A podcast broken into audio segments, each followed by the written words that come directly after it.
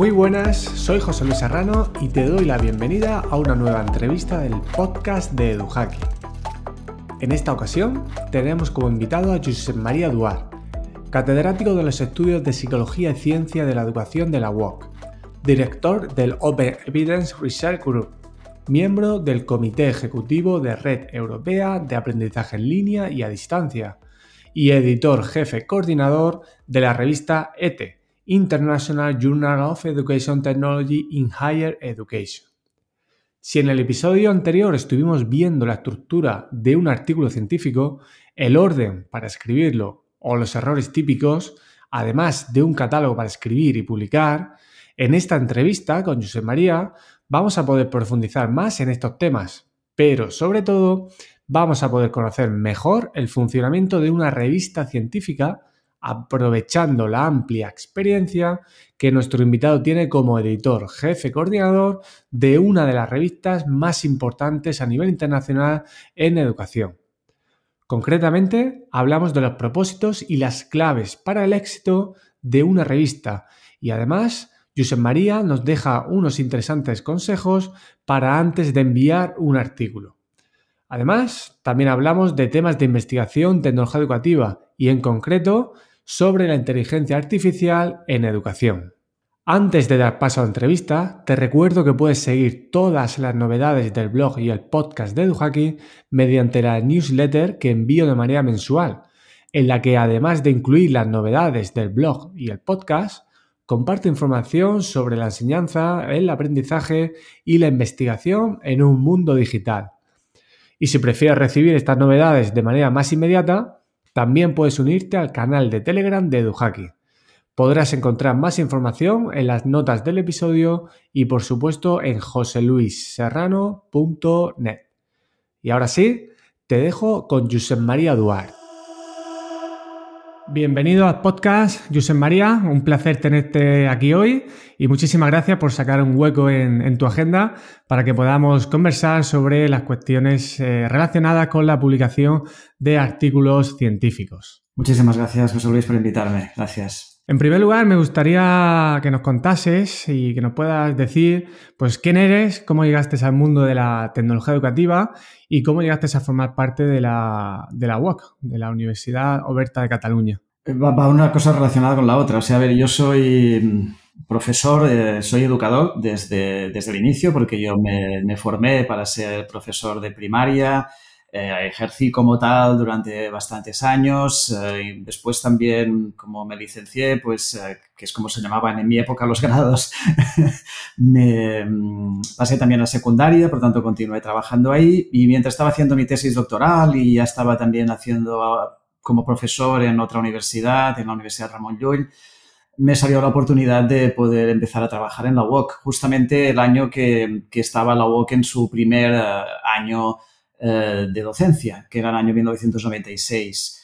Eh, y ahí fue mi primer contacto con la, con la educación y la tecnología, porque yo hasta aquel momento, pues de hecho mi tesis doctoral iba sobre valores en educación eh, desde la perspectiva de la institución educativa, que después se ha aprovechado para también aplicarlo a los ámbitos de la educación y la tecnología pero la UOC es la que me dio la oportunidad de, empezar a diseñar pues, el modelo educativo, de entender cómo se aprende, el contexto eh, tecnológico, etcétera, y, a partir de ahí, pues toda mi evolución de investigación ha estado relacionada con la educación y la tecnología.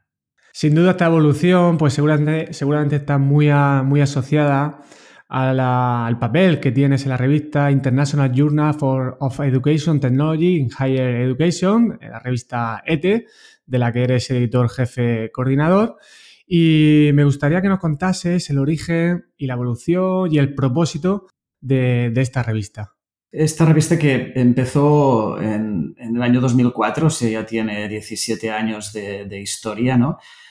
Empieza en el momento en que mm, eh, yo era el director de la cátedra UNESCO de e-learning de, la UOC. Esta cátedra fue la, primera cátedra UNESCO de e-learning que, se creó, porque había otras antes de educación a distancia. Y, uno de los objetivos que teníamos era, evidentemente, la divulgación de lo que hacíamos, ¿no? Y pensamos que una revista, no divulgativa, sino una revista académica, nos podría servir para esto, ¿no? Y empezamos en aquel momento con unas ideas muy claras. La primera es que tenía que ser totalmente online, que eso en el año 2004 no era lo más habitual, a pesar de que ya había en algunas revistas, evidentemente, y que evidentemente tenía que ser de acceso abierto, o sea que no podíamos hacer una revista cerrada, ¿no? Por lo tanto, nunca hemos tenido, nunca hemos tenido papel ni nunca nos hemos planteado el hecho de cerrar la revista, ¿no? Empezó con un nombre diferente al que tiene hoy en día porque empezó en español y el nombre era Revista de Universidad y Sociedad del Conocimiento. Y después, conforme nos hemos ido avanzando en el tiempo y situándonos en los distintos índices y tal, en concreto fue en el año 2010 que entramos en Scopus y entonces ya empezamos a cambiar el nombre de la revista con eh, Universities and Knowledge, Society.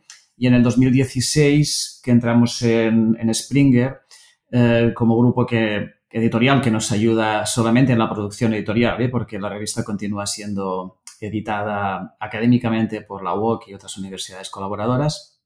Ahí ya cambiamos el nombre al actual, que es International Journal of Educational Technology in Higher Education. Muy bien, aunque me gustaría, me gustaría ahora entrar en las claves de, éxito de la revista, que algunas intuyo que, que, ya las has ido comentando.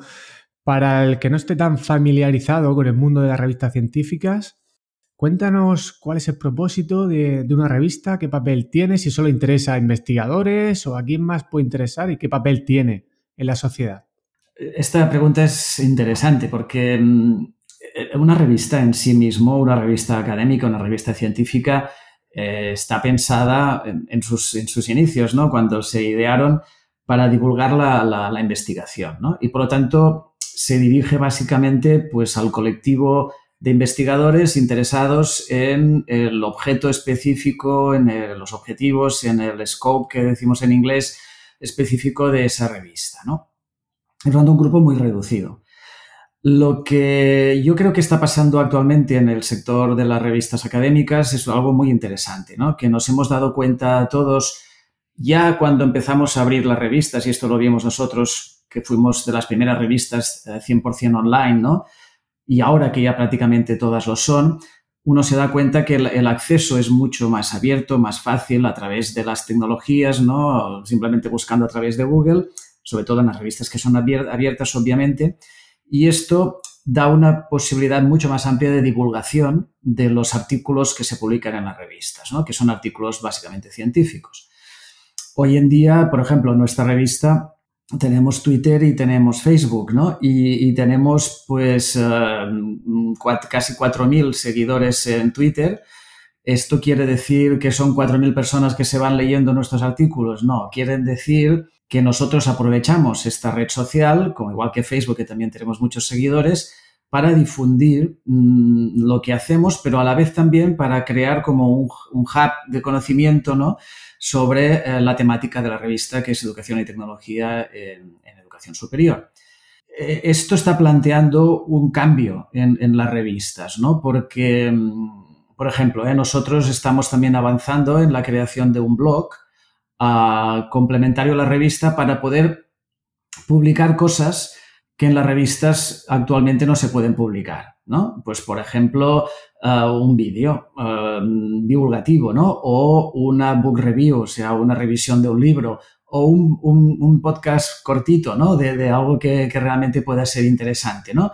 Que son temas académicos, científicos, pero expresados de una manera más divulgativa y que por lo tanto pueden llegar a muchísima más gente y crean esta comunidad más amplia que no únicamente la inicial, que son los expertos académicos interesados en el seguimiento de unos determinados artículos científicos. Muy bien, hay varias cuestiones de, la revista que a mí especialmente como, en este caso como editor en, en me, siempre me han llamado mucho la atención y, me gustan. Uno de ellos hay varios puntos, el acceso abierto, el trabajo que hacéis en medios sociales, como ya estabas adelantando, que por cierto estaremos atentos a, ese blog.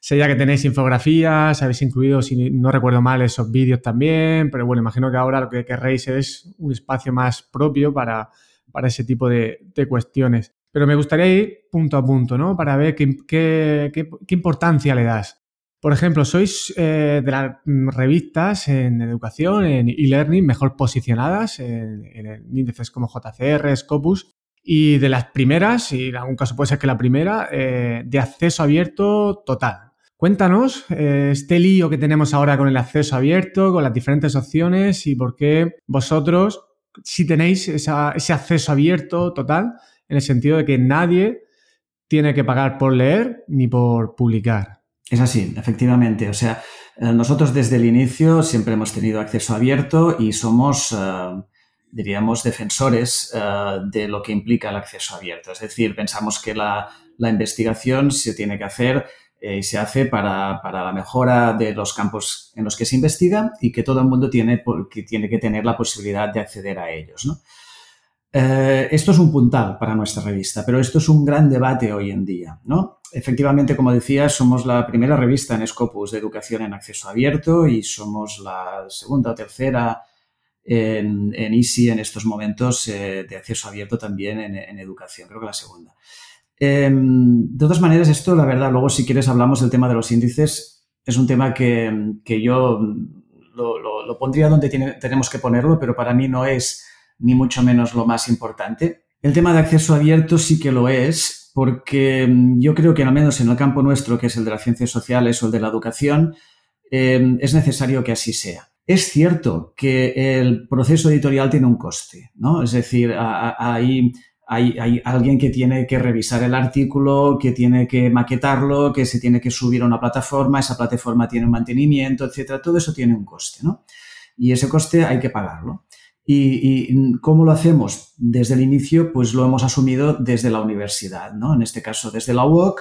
Y después, cuando la revista ha ido creciendo en el volumen en el que estamos actualmente, nos hemos planteado lo que dicen los ingleses el business model, ¿no? ¿Cuál, ¿Cuál, es el modelo de negocio que tenemos que hacer para que la revista sea sostenible y no sea de pago eh, por parte de los autores? Y entonces, de momento, en el momento en el que estamos, nosotros hemos creado una coedición con otras tres universidades, somos cuatro universidades, o sea, la UOC, la Universidad de los Andes en Colombia, la Vitautas Magnus University en, en Lituania y la Dublin City University en Irlanda. Y estas cuatro universidades em, ponemos el dinero para que Springer eh, haga el proceso editorial, que es la editorial que nos lo hace en estos momentos, ¿no? Podríamos cambiar en un futuro, pero en este momento es la que nos lo hace. Es decir, le pagamos para que em, haga todo el proceso editorial y evitamos así que los autores tengan que pagar, ¿no? Porque si nosotros no hiciéramos ese pago, que es mm, muy inferior a lo que deberían, a lo que pagarían si no lo estuviéramos haciendo los autores, pues ellos tendrían que pagar a lo mejor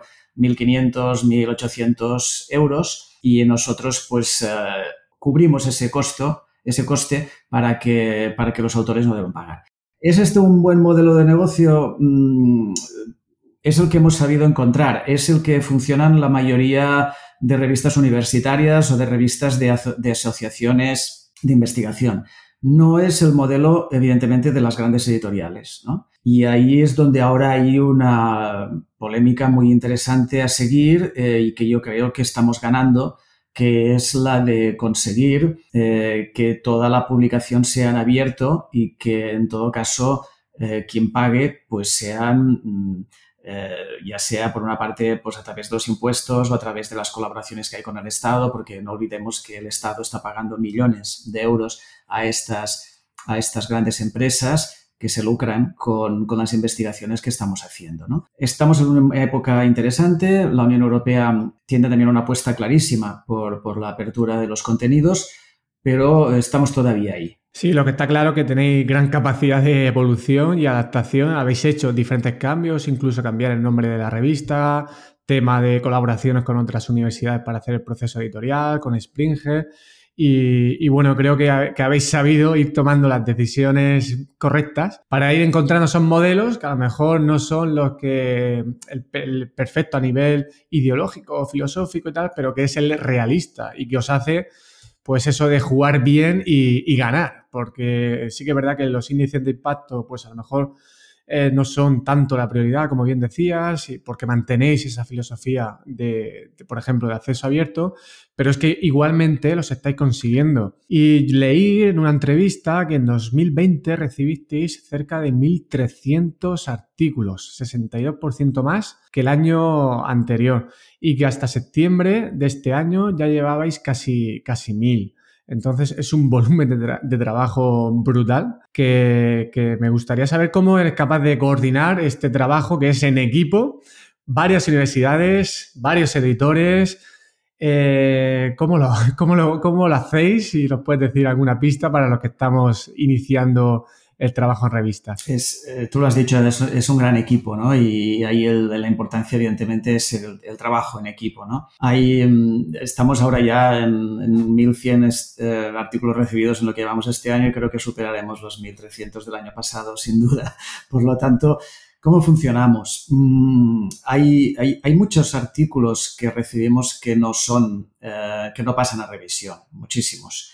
¿Por qué? Y esto, antes me comentabas, ¿cuál es el éxito de una revista? ¿no? Eh, una de la gran parte mm, del éxito es que tengan un foco claro, o sea, que tenga un, un, ámbito claro. Yo creo que en, nuestro, en el título que tenemos está clarísimo, ¿no? Educación y tecnología en educación superior. Pero sorprenderíais de la cantidad de artículos que recibimos de educación primaria y secundaria, por decir algo, ¿no? Entonces dices, hay gente que a lo mejor no lo mira, ¿no? Pero focalizar e, es un punto clave. Y el otro punto clave, clave también es tener criterio de selección, ¿no? Diríamos, de, los artículos antes de pasarlos al proceso de revisión, ¿no? Es decir, ver si efectivamente están en la línea de lo que la revista le interesa o forma parte de las tendencias de investigación que, son ahora eh, importantes en el ámbito en el que estamos. Por lo tanto, hay una tarea que hacemos los editores eh, jefes, que es la de seleccionar los artículos que pasan o no pasan a revisión en función básicamente eh, de criterios formales y de algún criterio más académico, ya digo, de que, de que el tipo de investigación esté aportando algo relativamente nuevo o algo relativamente interesante para el ámbito. Y luego está el equipo súper importante y que es el equipo que hay que mimar y cuidar y ayudar en todo lo posible, que es el equipo de revisores. Los revisores es una gente que, todos nos enfadamos con ellos cuando recibimos una crítica negativa de un artículo que hemos presentado, pero siempre tenemos que pensar que es un grupo de personas que dedican un tiempo a leer nuestra, nuestro artículo y a ver, a darnos propuestas de mejora para que lo podamos mejorar. Nosotros en, en, ET tenemos, el año pasado trabajamos con 350, alrededor de 350 revisores, este año probablemente lleguemos a los 400 y eso, para, insisto, para nosotros es el grupo clave. Hay otro equipo también que, que, es muy importante, que es el Editorial Board y lo que llamamos también el International Advisory Board. El Editorial Board es un grupo más selecto, reducido, internacional, reducido quiero decir de, de unos 40 o 50 miembros, que, que, son un poco los que nos ayudan también, de vez en cuando nos hacemos reuniones a ir viendo cuáles son estas tendencias de investigación en nuestro campo y, también a ver las diferencias que hay en las distintas partes del mundo, ¿no? Porque al ser una revista internacional, pues uno tiene la visión mundial. Y luego tenemos este International Advisory Board, que es un grupo únicamente de 10 personas, eh, muy seleccionado de todo el mundo, que nos reunimos dos veces al año con los editores y que básicamente nos dan consejo a los editores sobre mm, pautas para mejorar procesos internos mm, o, para los futuros call for papers o cosas de este tipo. Por tanto, es un equipo muy grande, em, cada uno haciendo lo que le corresponde y, y, el éxito básicamente es preservando la calidad ¿no? de lo que queremos hacer. De hecho, se nota Incluso en el título aparece la parte internacional, que es, algo muy característico vuestro y que se refleja en todo, tanto en el idioma pues, más utilizado en la ciencia actualmente, como en esa composición que leí que tenéis investigadores de 27 países diferentes. Entonces, pues se nota, se nota que es algo que, que habéis cuidado mucho. Es una apuesta fuerte porque al final es una revista con un foco muy claro, pero cuando, por ejemplo, nosotros arrancamos en RIT, una de las cosas que yo pensé, dije, esto para arrancar centrado en tecnología educativa, pues es algo acotado, pero es que vosotros lo acotáis todavía más. Y aún así, como las cifras lo demuestran, tenéis un volumen de, de artículos muy, muy elevado y ahora se entiende mejor porque estáis bien posicionados, pero cuando antes no lo estabais, igualmente habéis ido creciendo. Entonces no es solo el, éxito en relación al que tenéis ahora, que se puede entender con, mayor facilidad. Hay otra cuestión que, a mí me encanta de la revista y, que algunas revistas como Naer y Enrique también lo hacemos y lo cumplimos, es indicar los plazos. Porque considero como investigador que era un problema que siempre envías un artículo en una revista y no sabes eh, cuánto va a pasar. Pasa un año y el editor te dice que no va a pasar ni a revisores y el artículo ha estado un año y parado. Y cuando uno sabe cómo va el proceso, lo entiende por el volumen de trabajo, pero claro, como investigador te perjudica. Y esto es súper interesante el trabajo que hacéis, que lo tenéis reflejado y que me consta que, lo, vais, que lo vais cumpliendo. Me permites ahí simplemente destacar un tema que, que, no es muy habitual, que es el sistema de publicación que tenemos, que es lo que llamamos el sistema de publicación continua. O sea, nosotros, a diferencia de otras revistas que tienen dos, tres, cuatro números al año, nosotros tenemos el número abierto todo el año. O sea, para temas de indexación, el número se abre el día 1 de enero del año y se cierra el 31 de diciembre de ese año. Y entonces nosotros vamos publicando los artículos conforme van siendo aceptados. Esto hace, evidentemente, reducir mucho el tiempo de, de publicación. O sea, ya estamos en unos cinco meses habitualmente de lo que es un artículo desde que se recibe y pasa a peer review y se acepta hasta que se publica. Este es un periodo que está en la página web y es lo que está y creo que es un periodo en el mundo académico pues muy interesante. Pero ya digo, básicamente es gracias a esta idea de la publicación continua. Ahora entrando, pues vamos a pensar en alguien que está haciendo su tesis, que está de lleno metido en esto de la, de la publicación, porque lo necesita, porque entiende que es importante. Entrando en el proceso de editorial, que ya, ya ha sido introduciendo como lo hacéis, en ese primer filtro que hacen los editores, que, bueno, yo creo que todos sabemos que es, en las revistas importantes suele ser a veces el más duro, pasar ese primer filtro. Y luego parece que si llegas a revisores, eh, las opciones empiezan a aumentar, cuando antes creo que no era así, ¿no? Creo que, que pasaba, mm, pasaban más artículos y los revisores ahí era el elemento que más frenaba probablemente. ¿Qué consejos darías a alguien que, va a enviar un artículo a una revista importante ¿Qué tiene que tener en cuenta? Hemos visto el foco, es decir, la temática. ¿Qué más consejos le dirías claves en función de los errores que también veis? Sí, el primero es, a ver, yo siempre digo, eh, cada uno como investigador sabe el potencial y el valor real que tiene el artículo que está presentando. Si yo sé que el artículo que estoy presentando es muy bueno, acepto eh, que entender que lo quieras enviar a una revista Q1. Pero si tú sabes, y tú eres la persona que lo sabes, que tu artículo está bien, pero bueno, a ver, no es el mejor artículo que has hecho en tu vida, no lo presentes en una revista de Q1 porque ya sabes que no va a pasar. Es perder el tiempo, ¿no? Y no te pienses que, te van a dar muchos argumentos si te, descartan de entrada. O sea, estás perdiendo el tiempo y al final vas a terminar publicándolo pues en una revista de, cuartiles inferiores. ¿Esto quiere decir que el artículo está mal o, mejor? No, es que todos lo sabemos. Tenemos artículos pues, que son top y tenemos otros artículos pues que son más de mantenimiento y esto es algo, y, por eso también hay tipologías diferentes de revistas y la, oportunidad que todos tenemos de publicar en todas, ¿no? Pero eso de decir, no, todos mis artículos voy a enviar a una revista de Q1 es lo que yo creo que hace, por ejemplo, en nuestro caso, que recibamos estos mil y 1.300, 1.400 artículos al año, de los cuales muchísimos de ellos, por ejemplo, ¿eh? el foco eh, desviado o, el tema no es interesante o, por ejemplo, es eh, una simple investigación descriptiva o es totalmente local, que no aporta nada para una persona que la esté leyendo desde Malasia si el autor es de, Zaragoza, por decir algo, ¿no?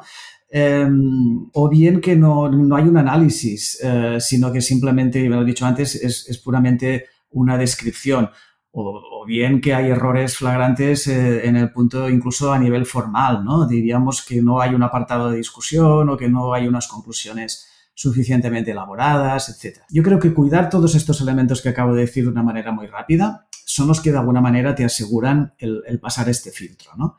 Es decir, cuidar la parte formal, que sea un artículo que realmente esté aportando, que sea de un ámbito, de, una de las líneas de trabajo, que si es una revista internacional, eh, aporte internacionalmente y esto se hace pues simplemente em, poniendo referencias y, ubicando tu experiencia local en un entorno internacional. Y yo no estoy diciendo que si tú tienes una experiencia local no la puedas publicar en una revista internacional, pero sí prepárala para publicarla en una revista internacional.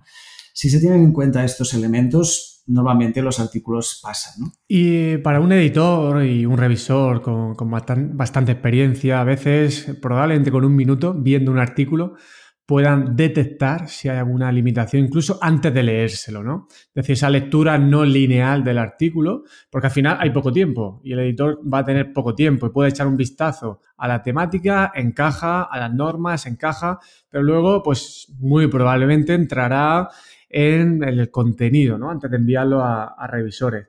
Dentro de esa estructura del artículo científico de la que ya hablé en un podcast anterior, eh, qué partes son como la carta de presentación, ¿no? Ese título, resumen, marco teórico, el método, discusión, referencias. ¿Qué partes son las que directamente un editor o un revisor incluso revisa antes? Es diferente un editor o un revisor. ¿eh? Los editores eh, tenemos más información porque, por ejemplo, en el caso de que sean revistas de Em, en los que los, revisores no tienen acceso al, autor, los editores sí que tenemos acceso a los autores, ¿no?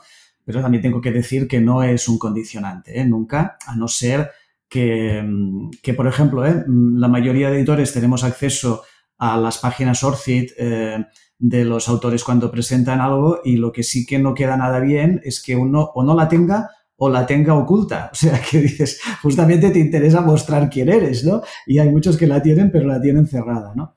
¿Qué, elementos los has dicho tú perfectamente? O sea, el título, lo que dicen los ingleses, ¿no? Que sea sexy, es decir, un título, pero que sea, uh, que, que, no engañe tampoco, porque, o sea, que, que, sea interesante, que te llame la atención para, para, para, leer, pero que tampoco luego digas, ostras, me ha, me ha, llamado la atención, pero no me está hablando de lo que me está diciendo el título, ¿no? Entonces eso tampoco, ¿no? un abstract bien hecho. Eso también es súper importante. Es decir, un abstract que te sitúe, que te explique los objetivos, que te diga la metodología y que te diga al menos el elemento importante que, ha encontrado en esa investigación. después, que la estructura esté adecuada, que las conclusiones eh, sean realmente conclusiones, que no sea un resumen de lo que ya se ha dicho, sino que haya unas conclusiones y que, que la bibliografía siga las normas que, se establecen en las guías para autores, ¿no? En nuestro caso es una APA 7, pues que sea la APA, ¿no? Y que no te encuentras muchos que te están entregando en otras, ¿no? Y eso también te da la sensación de que no se han mirado las cosas. Es decir, la gente tiene que ponerse en el papel del editor que dice, se espera que la persona que te entrega algo, como mínimo, ha gastado un tiempo en mirarse qué es lo que te estoy pidiendo que me entregues, ¿no? Y en, qué formato y de qué manera. Y luego en nuestra revista, que es la mayoría también lo tienen, está lo que los ingleses llaman una cover letter, ¿no? Que es donde el autor te dice un poco por qué considera él o ella que ese artículo debe ser publicado en la revista. Y eso, la verdad, e, es bastante interesante. O sea, debo decir que yo me los leo siempre. O sea, no, no es un minuto, ¿eh? Lo que tú decías de que llegas ya y no, no, no, no es un minuto, son unos cuantos minutos de mirarte bien un artículo. Y, y, es interesante siempre leer estas cover letters, ¿no? Cuando ves eso quien las pone bien, porque ves, ves que hay gente que realmente gasta un tiempo en hacerlo y te lo justifica bien, y otros que simplemente te dicen, mira, este artículo no ha sido entregado a ninguna otra revista, que es lo mínimo que tienen que decir, y, y, y ya está, ¿no? Por lo tanto, dedicar un tiempo a, a pensar bien cómo se entrega el artículo, porque la primera imagen que va a recibir el autor, el, editor, es lo que tú has entregado. Muy bien, y en función, ya no solamente lo que hacéis en ETE, ¿no? De forma genérica, como, como lector y autor, el tema de los trabajos de enfoques cuantitativos, cualitativos, mixtos, porque sí que cuando leemos referencias, parece que en educación, pues vamos eh, tendiendo a la recomendación de incluir esos enfoques mixtos, incluso cualitativos, pero luego parece, eh, o al menos a lo mejor es una percepción mía, que las revistas siguen siendo en esa, eh, no van todavía en esa dirección, ¿no? Como que es mucho más difícil publicar un artículo cualitativo y sí que aumenta la probabilidad cuando son mixtos o se utiliza algún tipo de triangulación, pero siempre guardando un componente cuantitativo. ¿Cuál es tu percepción del tema de los enfoques?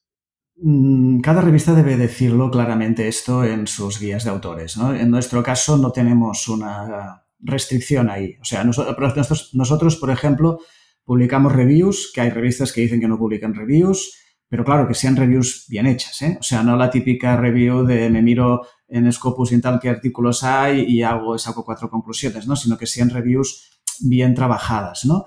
Publicamos eh, trabajos 100% cualitativos, etnográficos incluso, hemos publicado bastantes.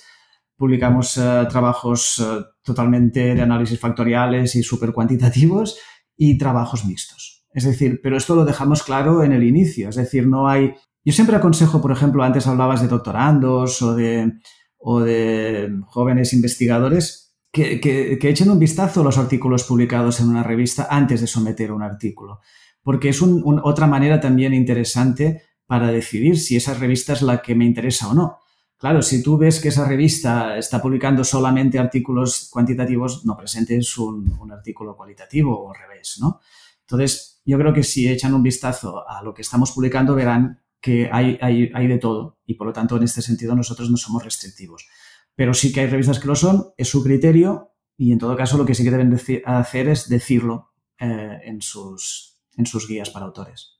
Claro, el problema surge cuando esas normas de publicación muchas veces no están actualizadas, a lo mejor el, equipo editorial sigue una nueva política, pero luego no está actualizado. Y a mí me pasó alguna vez de, enviar artículos a una revista y, porque hice esa estrategia, ver artículos publicados en los dos, tres últimos años y ves que hay varias etapas educativas o enfoques mixtos y luego pues eh, las normas de publicación no indican nada de esto, pero luego en ese primer filtro pues se argumentan este tipo de, de cuestiones. Entonces, bueno, pues aquí es importante leer esas normas y que esas normas estén también actualizadas temas que habéis ido publicando en la revista, que al final, pues en su mayoría coinciden con las grandes tendencias eh, en investigación, tecnología educativa, especialmente en el ámbito de educación superior. En 2018 publicasteis un artículo en el que analizabais las tendencias entre 2004 y 2017.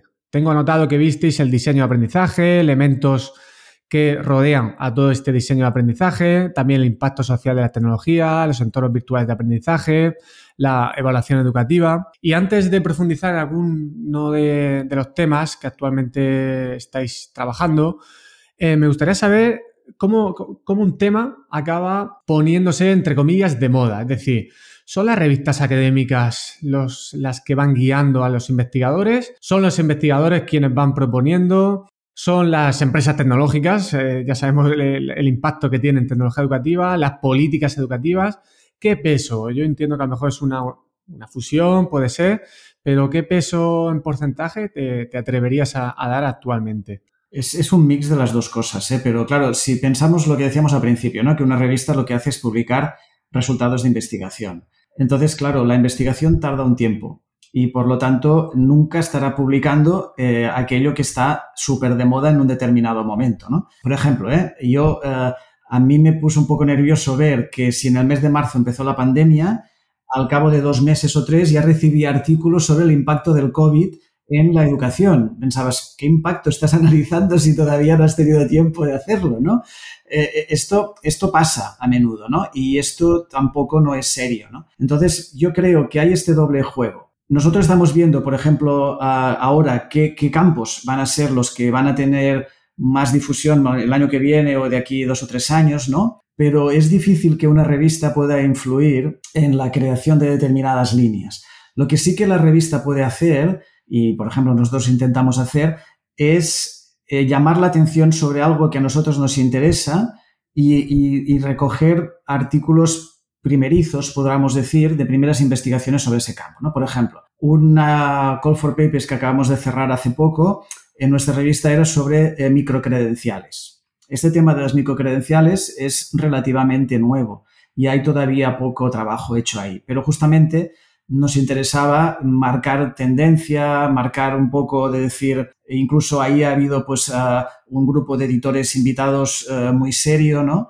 Y, esto ahí podemos marcar una línea, ¿no? Pero por otra parte, tú vas recibiendo, evidentemente, resultados de temas que han sido y están siendo eh, potentes en los últimos 3, 4, 5 años. Sí, sin duda el tema de, ir casi a la moda, vuelvo a poner comillas, en tecnología educativa, pues es algo yo creo que inherente a la propia disciplina y que a veces pues, nos hace precipitarnos, cometer errores, eh, temas que empezamos a tener evidencia, de repente eh, ya nadie habla o ya nadie quiere hablar o ya está pasado de moda y es cuando tenemos la evidencia y estamos desaprovechando esos estudios y luego la implementación o la utilización pues ya se pierde, ¿no? Entonces, eso, eso eh, creo que afecta evidentemente también de rebote a revistas especializadas en tecnología educativa. Por citar algunas de las tendencias, pues habla mucho del tema de personalización, del aprendizaje adaptativo, aprendizaje social con los MOOC, diseño de aprendizaje, como decía antes, analíticas de aprendizaje, son learning analytics, machine learning, y me gustaría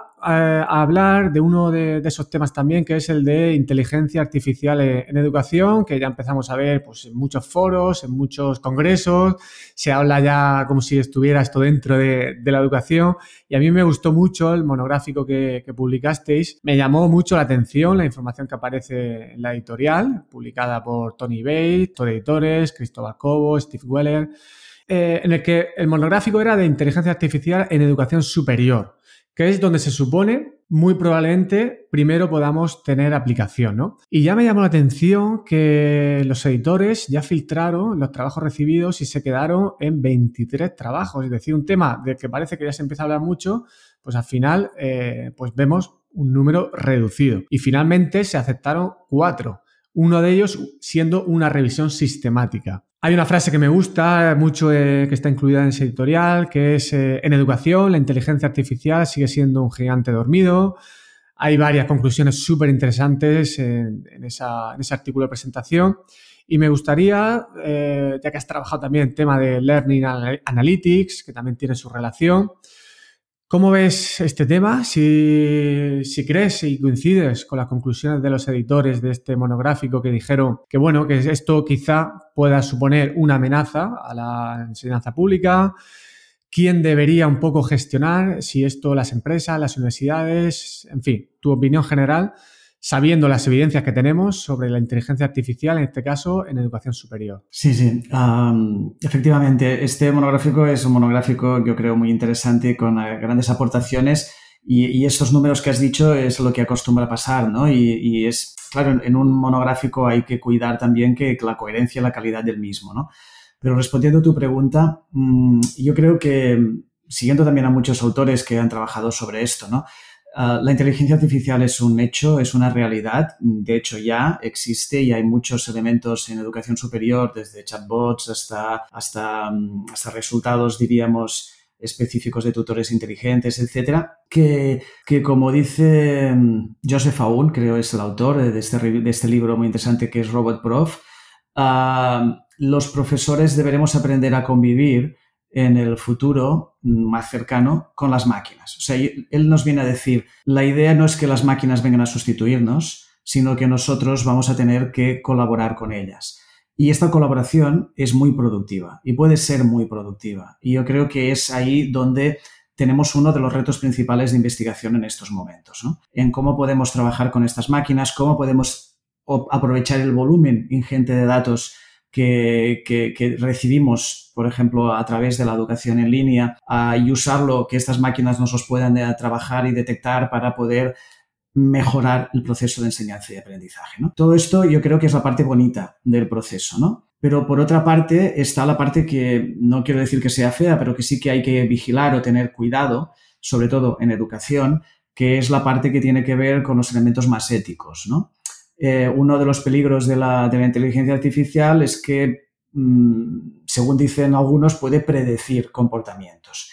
Esto sabemos que los humanos no siempre es así, y mucho menos, yo diría, en un proceso educativo, porque lo peor que puede pasar en un proceso educativo es que te casillen o que te digan, no, mira, haz lo que quieras, pero la máquina me está diciendo que vas a suspender. ¿No? O esto es lo menos motivador que, que puede pasar, ¿no? Por lo tanto, ahí hay que ir con mucho cuidado con estos elementos, eh, podríamos decir, mm, eh, que no son éticos y, por tanto, todo el control de la persona, del respeto, de todo esto y de irlo controlando. A la vez, es cierto que esto también tiene un potencial, la inteligencia artificial, muy importante para la personalización del aprendizaje. Porque si tú tienes datos sobre el estudiante, eh, puedes, puedes efectivamente visualizar posibles comportamientos y por lo tanto puedes influir en ellos. Entonces, ahí hay unos trabajos que yo creo que es una de las líneas sin duda importantes de investigación en educación en los, próximos años. Sí, entiendo que ahí la parte de los educadores, esa parte más educativa, la que tiene que aparecer en esa personalización, ¿no? Es decir, tenemos estos datos, esto parece que a este estudiante le puede servir, pero ahora hace falta que una persona interprete el contexto de esa persona, cómo aprende, cómo está, su estado de ánimo, cómo duerme incluso. O sea, hay un montón de, de datos que ahí fácilmente se podrían cuadrar rápidamente pero al final volvemos. A mí que me gusta tanto el deporte, pues en ciclismo me gusta seguir diferentes podcasts y tal, y, la tendencia que van siguiendo los entrenadores, que se ven abrumados con tantos datos, es la siguiente, es decir, el ver eh, incluso la percepción de esfuerzo, es decir, algo tan subjetivo. Parece que tenemos como esas dos tendencias de buscar datos para el objetivo, pero a la vez nos damos cuenta que ese aprendizaje situado, ese contexto, pues al final eh, quizá nos dé las claves más allá de esos datos. Probablemente, sí. Pero fíjate que, en, el fondo, perdona eh, que te corte, pero todo, todos son datos y, es bueno que lo veamos así, es bueno que aprendamos con estas máquinas que nos pueden ayudar a trabajarlo, ¿no? Te pongo un ejemplo de nuestra universidad, de un, eh, como sabes, eh, en educación en línea muchas veces el, texto es lo que predomina, ¿no? Y, y, el texto son palabras y por lo tanto son datos también que se pueden analizar semánticamente, y ahí podemos trabajarlas, ¿no? Pues, por ejemplo, ah, se está trabajando también en líneas de inteligencia artificial para ver el estado emocional a partir del uso de determinadas palabras cuando se redacta un mensaje a un profesor. Claro, esto te puede dar pistas de si ahí está pasando algo, ¿no? Y entonces te puede dar pistas a ti como profesor de poder intervenir. y, hablo ya más en sentido incluso más emocional, ¿no? Oye, ¿estás bien? Eh, ¿Todo funciona correctamente? ¿Hay algo en el que te podamos ayudar? O sea, Incluso en estas aplicaciones puede ser interesante la inteligencia artificial o no, a lo mejor se está equivocando, a lo mejor este hombre siempre o mujer siempre escribe con estas palabras que, la máquina interpreta que son, que son depresivas o que no están o que no está contento, ¿no? Bien, estas son las cosas que hay que analizar, pero en el fondo todos son datos y esos datos yo creo que usarlos positivamente es, bueno. Sí, yo creo que esto se une al sueño que tiene, que tiene el ser humano de intentar predecir. Yo creo que tenemos ahí una parte en, el, cerebro que, siempre busca predecir, buscar, buscar esas causas y, y efectos y evidentemente obtener esa información y saber interpretarla, pues yo ahora mismo quizá lo veo como, un sueño y con un sueño que se puede convertir a veces en un poco pesadilla. Por ejemplo, una de las críticas que se suele hacer con esta temática es quién está capacitado. ¿Quién está capacitado para, primero, recoger esos datos y luego cómo uh, utilizarlos, pero sobre todo la, la, recogida. Siempre se habla que el potencial lo van a tener las empresas, eh, pues por ejemplo Amazon, Coursera, LinkedIn, es decir, empresas que van a tener ese potencial para recoger grandes datos y que a lo mejor la educación superior convencional pues ahí llega tarde o no tiene esa preparación tecnológica por una cuestión obvia a nivel de, economía.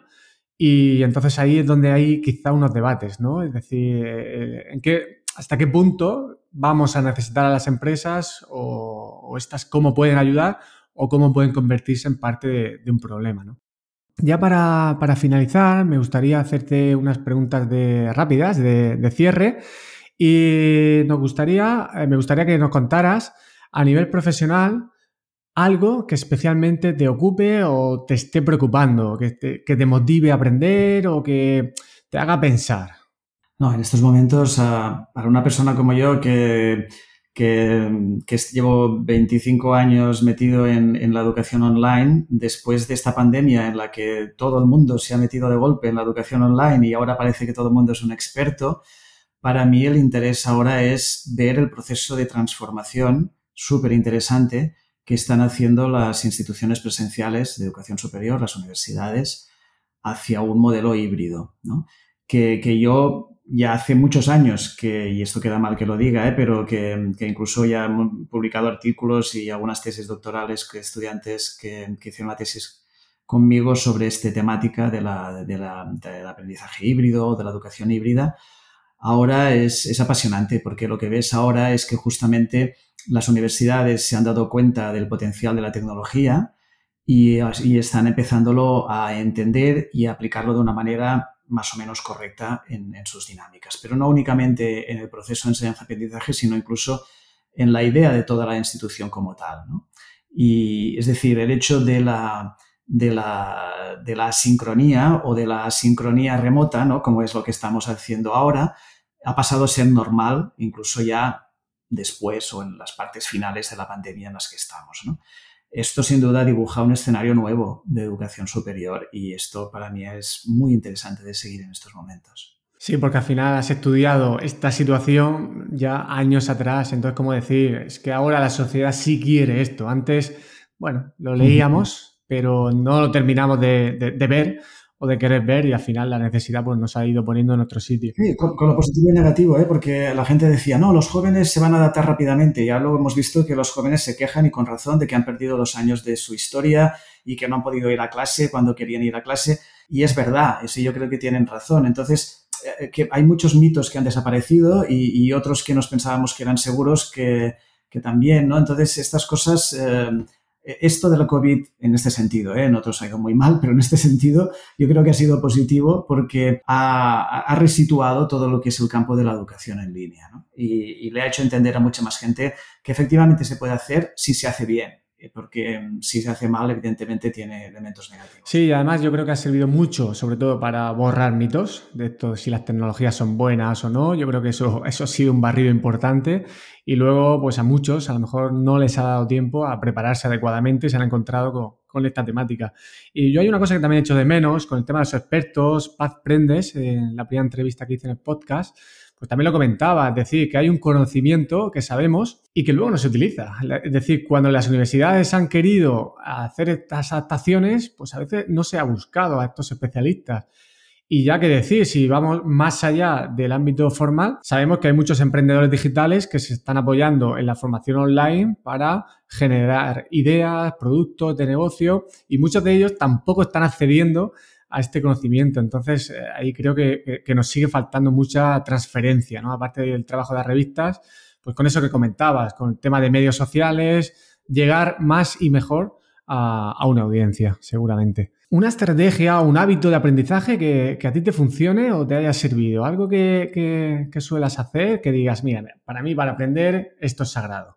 A ver, siempre leer y mirar y, y, escuchar yo creo que es básico, ¿no? Pero a mí siempre me ha gustado mucho eh, observar, ¿no? Y, por ejemplo, yo he tenido la suerte desde que estoy en la UOC de poder viajar mucho y de poder ver otros entornos y ahora con la revista, pues también de poder leer cosas que te llegan de países que incluso a veces he tenido que buscar dónde estaban en el mapa, ¿no? Porque no sabía ni que existían.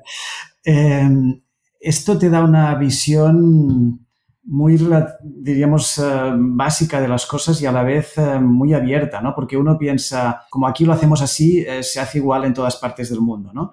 Y te das cuenta de que no, que lo que aquí es muy habitual en otras partes no lo es, o te das cuenta a veces de que, mm, por ejemplo, en nuestro campo de educación y tecnología, lo que aquí puede parecer fácil en otras partes es muy complejo porque no tienen las herramientas, pero en cambio consiguen resultados que aquí no estamos consiguiendo con herramientas mucho más básicas de las que aquí disponemos, ¿no?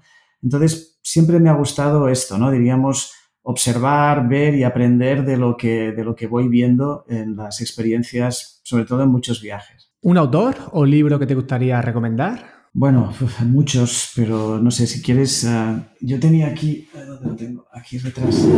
El último que estaba mirando ahora, uh, de Mark Nichols, que es un tipo además que conozco, que es un australiano que ahora está en Nueva Zelanda, que ha hecho un, ha escrito un libro muy interesante que es, eh, está en inglés, eh, Transformando las universidades a través de la, de la educación digital. ¿no? Y es muy interesante porque está publicado en Routledge, que es muy fácil de acceder, porque plantea como 12 puntos básicos ¿no? que las instituciones educativas deben tener en cuenta para aplicar de una forma adecuada lo que se entiende hoy en día como la, digital education, ¿no? que hasta ahora hemos hablado siempre de e-learning o de educación a distancia y tal, y ahora me gusta mucho este concepto porque es mucho más integrador ¿no? de la digital education. Y es el último así que he leído ahora eh, de este tema. Por lo tanto, yo recomendaría Mark Nichols. Muy bien, tomo nota y luego en las notas del episodio lo pondré junto con aquellas cosas que hayan podido salir en la, entrevista. Y para finalizar, ¿dónde te pueden encontrar? Si tienes web, redes sociales. Sí, no, web no, tengo. Eh, redes sociales eh, estoy en Twitter, es arroba jduart, eh, que sí que estoy ahí. Es el único, así que más o menos soy. Tampoco es que sea muy, muy activo porque no, me dedico mucho más al de ETE, ¿no? que es la revista, que no al mío personal. Pero sí, ahí es donde se me puede encontrar. Muy bien, Josep María, pues muchísimas gracias por tu tiempo en esta, en esta entrevista y agradecerte la labor que, haces tanto en el conocimiento generado alrededor de la enseñanza a distancia como por supuesto en, la revista que realmente hacéis una, una, labor impresionante. Muchísimas gracias y vuelve cuando quieras al podcast. Muchísimas gracias, José Luis. Gracias.